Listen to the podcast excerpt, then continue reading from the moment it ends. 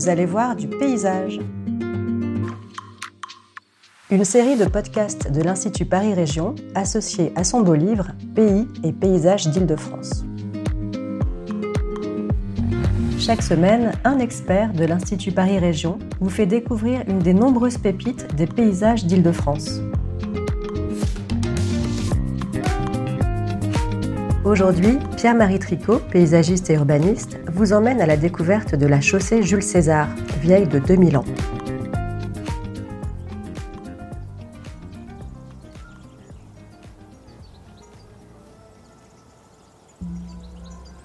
Nous sommes dans le Vexin français, un pays qui s'étend au nord-ouest de l'île de France, et nous sommes euh, sur euh, une route, un ensemble de, de chemins qui suit le Vexin dans, toute sa longueur, sur euh, plus de 30 km, depuis Pontoise euh, jusqu'à la vallée de l'Epte qui forme la frontière avec la Normandie. Et cet ensemble de chemins est en fait une ancienne voie romaine qui reliait euh, Paris à Rouen à l'époque gallo-romaine et qui est quasiment en ligne droite depuis Saint-Denis jusqu'à la Normandie, en montant et en descendant selon les sinuosités du relief.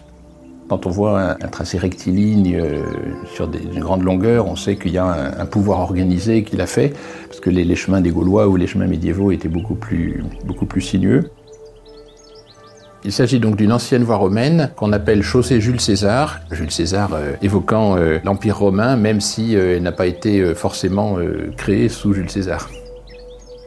La technique employée d'ailleurs était assez intéressante. On se demande comment euh, on pouvait à l'époque, avec des moyens beaucoup plus rudimentaires qu'aujourd'hui, euh, construire des routes en ligne droite sur des dizaines de kilomètres. En fait, euh, on allumait des feux sur les points hauts et on traçait la route en direction du repère qu'on avait ainsi créé. Aujourd'hui, il ne reste que des chemins ruraux. Cette route n'est pas restée une route importante, alors que certaines autres voies romaines sont devenues des, routes nationales et même parfois des, routes à deux fois deux voies. Celle-ci a été peu à peu abandonnée, elle est même parfois interrompue, certaines sections ont disparu.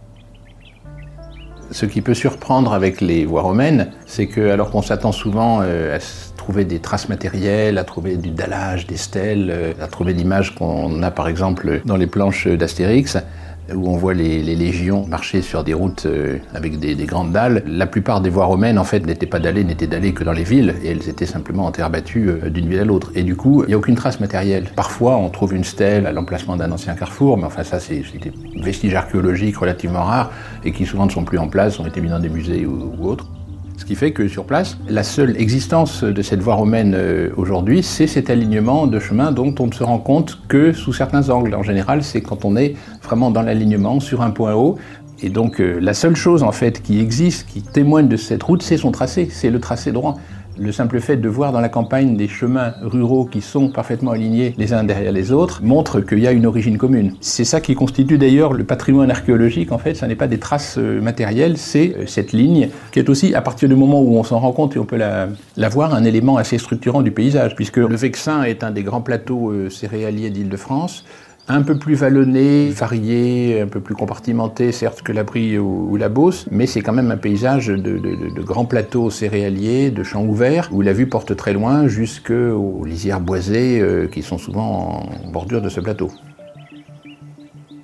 Les voies romaines étaient euh, les routes principales, l'équivalent des routes nationales ou des autoroutes euh, dans l'Empire romain. Elles ont été construites donc à l'époque de l'Empire romain, ce qui fait que les légions romaines qui ont conquis la Gaule ont surtout utilisé les routes des Gaulois mais euh, c'était encore un, réseau de routes assez sinueux. Et quand les Romains ont établi euh, euh, la Gaule comme une province de, l'Empire romain, ils ont construit un réseau de routes très très rectiligne entre les grandes villes. Il n'y avait pas de, touristes à l'époque et c'était surtout le commerce qui empruntait ces, routes. Donc cette route qui reliait Lutèce à Rouen et même à ce qui est devenu le Havre était donc une des routes importantes de l'Empire romain.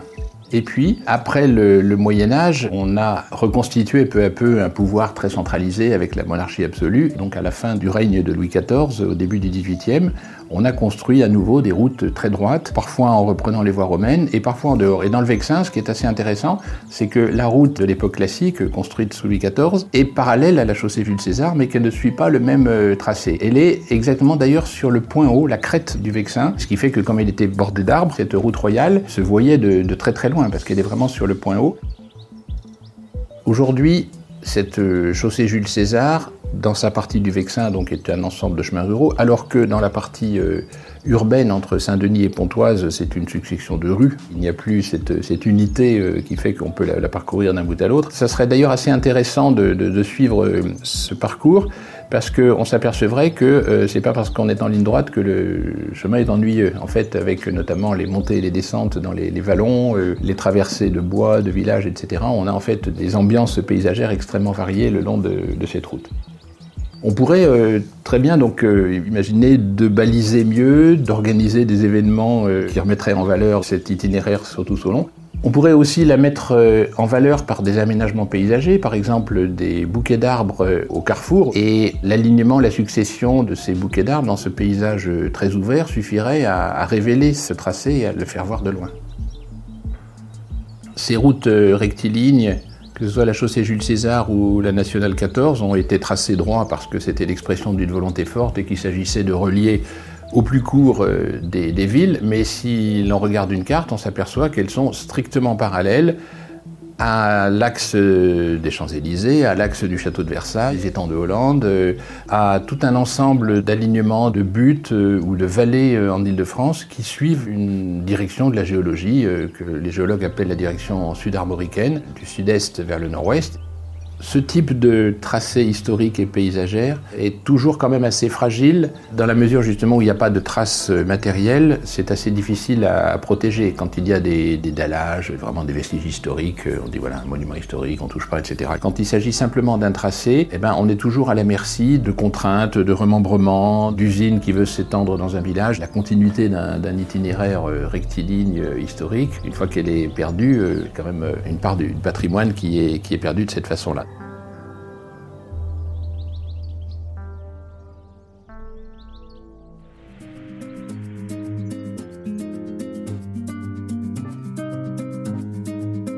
Retrouvez tous nos podcasts sur le site de l'Institut, institutparisrégion.fr.